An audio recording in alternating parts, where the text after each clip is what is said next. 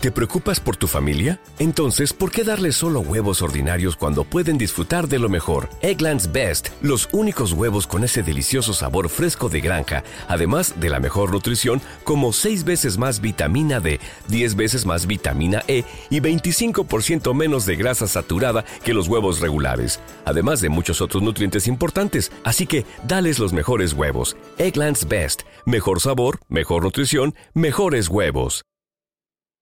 ¿No se merece tu familia lo mejor? Entonces, ¿por qué no los mejores huevos? Ahora, Egglands Best están disponibles en deliciosas opciones. Huevos clásicos, de gallina libre de jaula y orgánicos de Egglands, que ofrecen un sabor más delicioso y fresco de granja que le encantará a tu familia. En comparación con los huevos ordinarios, Egglands Best contiene la mejor nutrición como 6 veces más vitamina D, 10 veces más vitamina E y el doble de omega 3 y B12. Solo Egglands Best. Mejor sabor, mejor nutrición, mejores huevos. Visita egglandsbest.com para más información.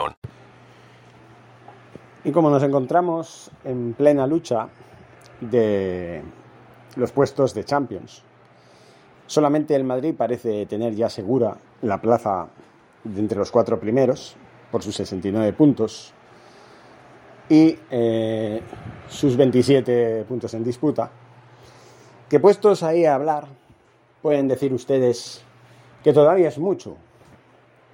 Es verdad. Es verdad porque son nueve partidos. Este más otros ocho. Pero bueno, es lo que yo decía. Aunque el Barcelona tenga un partido más, tenemos que decir claro que eh, hoy el Sevilla ha vuelto a ganar. Sí, señores. El Sevilla hoy ha ganado al Granada por cuatro goles a uno. Y les voy a leer lo que dice Mundo Deportivo en relación a este encuentro. El Sevilla, aunque con mucho suspense, acabó su racha de cuatro jornadas sin ganar y sumó tres puntos de oro en su lucha por la Champions en un partido vibrante ante un Granada que se adelantó y empató tras la remontada. Sevillista, a dos minutos del final, pero que se decidió en el descuento con dos tantos, uno de Rafa Mir, al que minutos antes el Bar le anuló el que hubiera sido el 3 a 1, y otro del Papu Gómez. El Sevilla que hizo durante la semana un llamamiento a la afición para que apoye al equipo a conseguir el objetivo en lo que resta de temporada, comenzó teniendo que levantar un resultado adverso. Darwin's Machis sorprendió a todos tras aprovechar un despiste de la zaga local en un saque de banda.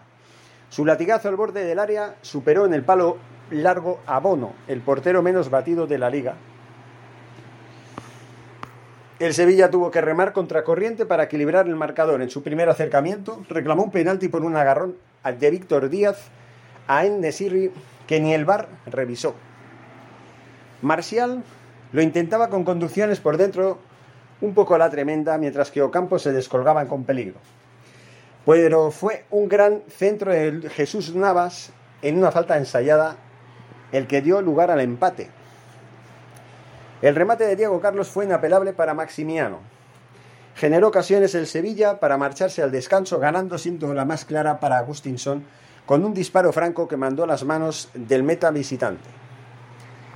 También dice Mundo Deportivo lo siguiente: tras el descanso, Lopetegui buscó más dinamismo con Lamela, quien sustituyó a un Nesirri muy errático y el choque entró en un vibrante toma y daca.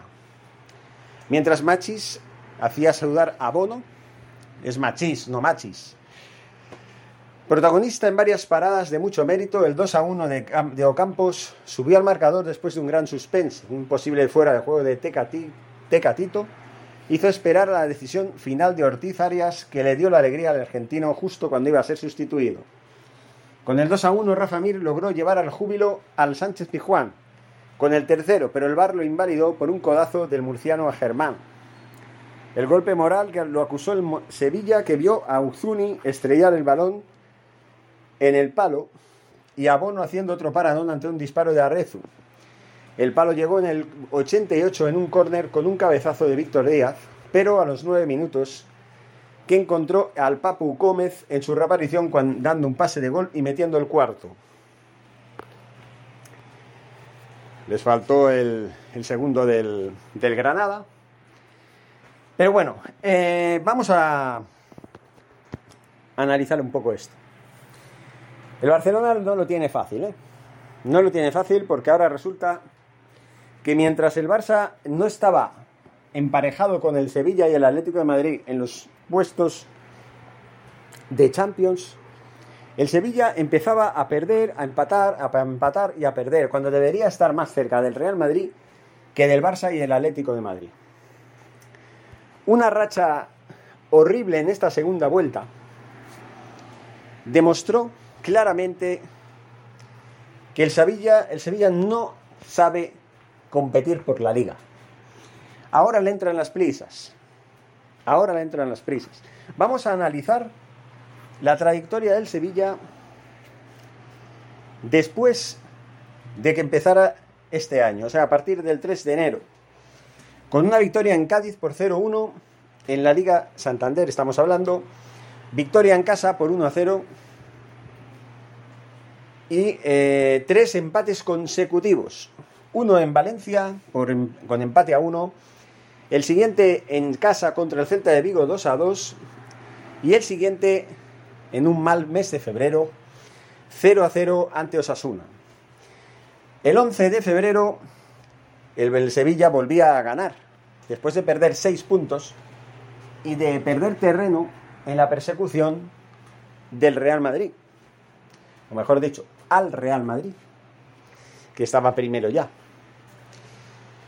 El 20 de febrero empataba nuevamente el Sevilla en el campo del Español, perdía dos puntos más, ya son ocho si mal no, no, me salen las cuentas. En el clásico sevillista, el 27 de febrero, el Sevilla ganaba 2 a 1 al Betis.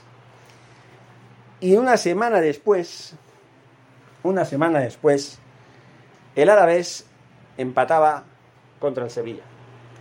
A Mendizorroza, empataban a cero, dos puntos más, ya son 10 los puntos que perdieron en apenas mes y medio. Lo digo para que vean que el Sevilla va a estar ahí. Va a estar ahí. Pero hace tres meses estaba en una situación muy diferente a la que está ahora. Y eso es muy llamativo. Luego, después del varapalo del Sevilla en la Europa League contra el West Ham, seguían tres partidos consecutivos. Uno el 20, bueno, el 13 del 13 de marzo, en medio del varapalo, porque el partido de ida contra West Ham lo ganaba el Sevilla por 1 a 0. El de vuelta, el 17 de marzo, ahí lo perdió, 2 a 0 tras una prórroga. Pero entre medio, el Rayo Vallecano y el Sevilla empataban a 1 en el estadio de Vallecas.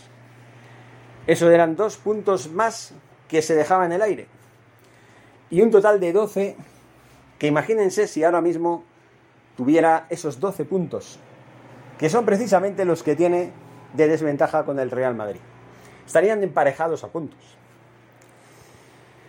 Y finalmente los últimos tres partidos que se han disputado, el 20 de marzo, en la, en la jornada en la que Real Madrid y Barcelona protagonizaban ese 0-4, el Sevilla volvía a empatar.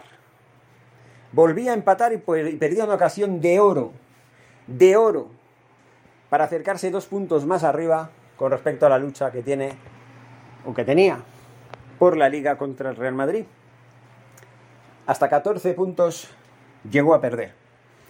Finalmente, tres puntos perdidos contra el Barcelona en el Camp Nou, sumaron 17 puntos perdidos en tres meses.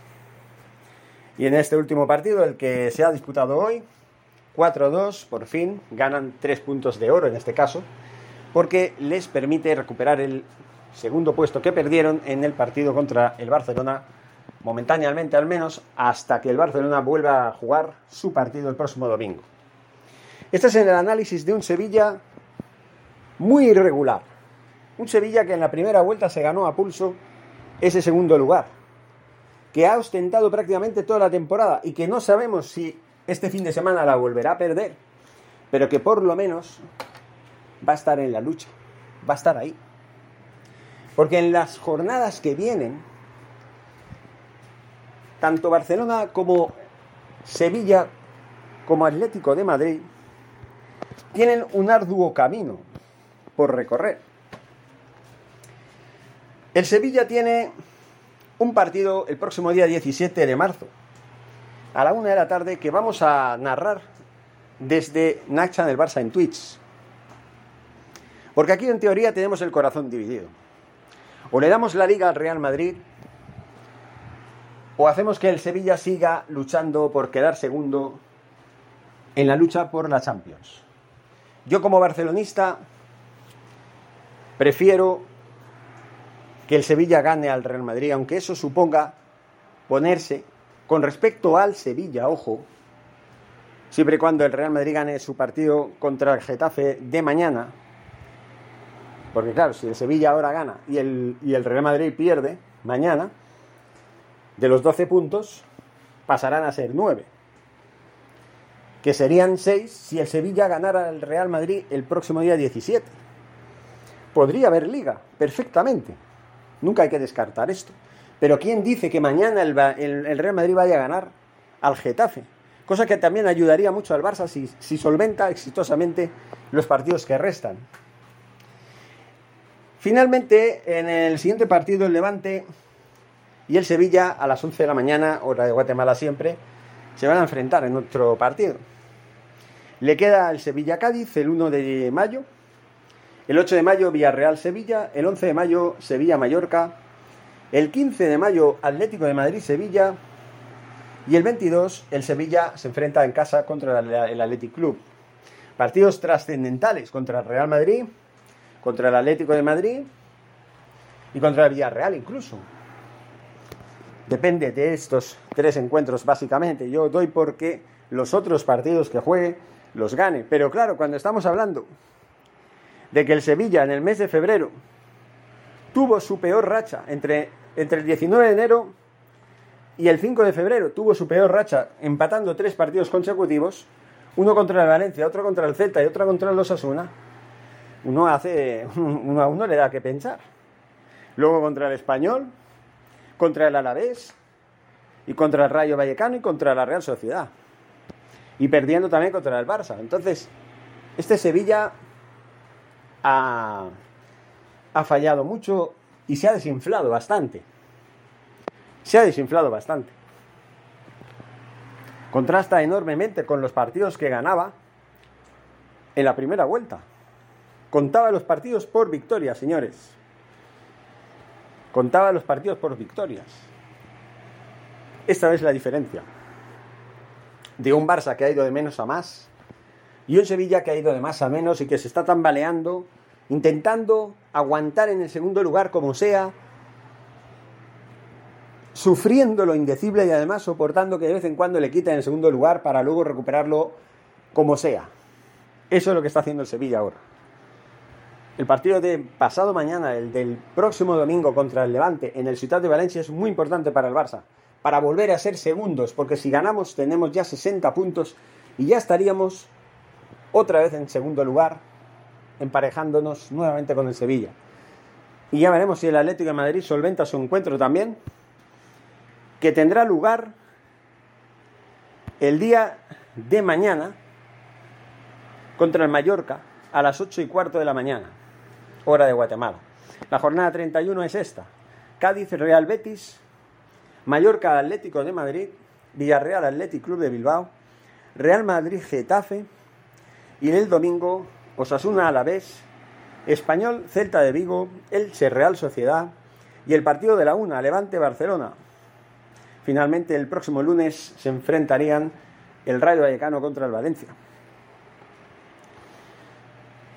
En fin, ¿qué podemos decir al respecto? Vamos a ver qué pasa. Hoy el Sevilla ha dado una de arena, ha ganado, ha cumplido, y por fin se ha sacado de los fantasmas de encima, al menos por una semana. Lo dicho, señores, muchas gracias y seguimos hablando, seguimos analizando la situación. Forza Barça. En un mundo donde extraterrestres acechan a los humanos, dos soldados deben esconderse para sobrevivir sin su Old Spice. ¡Cállate! ¡Cállate! Hombre, hueles re feo. ¿Que no te pusiste el nuevo Old Spice Dry Spray con frescura de larga duración? ¡Cállate! ¡Nos van a oír! No puedo. ¡Apestas! ¡Te dije! ¡Se me olvidó el Old Spice! En un mundo donde extraterrestres acechan a los humanos, dos soldados deben esconderse para sobrevivir sin su Old Spice. Shh, ¡Cállate! ¡Cállate! Hombre, hueles re feo. ¿Que no te pusiste el nuevo Old Spice Dry Spray con frescura de larga duración? ¡Cállate! ¡Nos van a oír! No puedo. ¡Apestas! ¡Te dije! ¡Se me olvidó el Old Spice!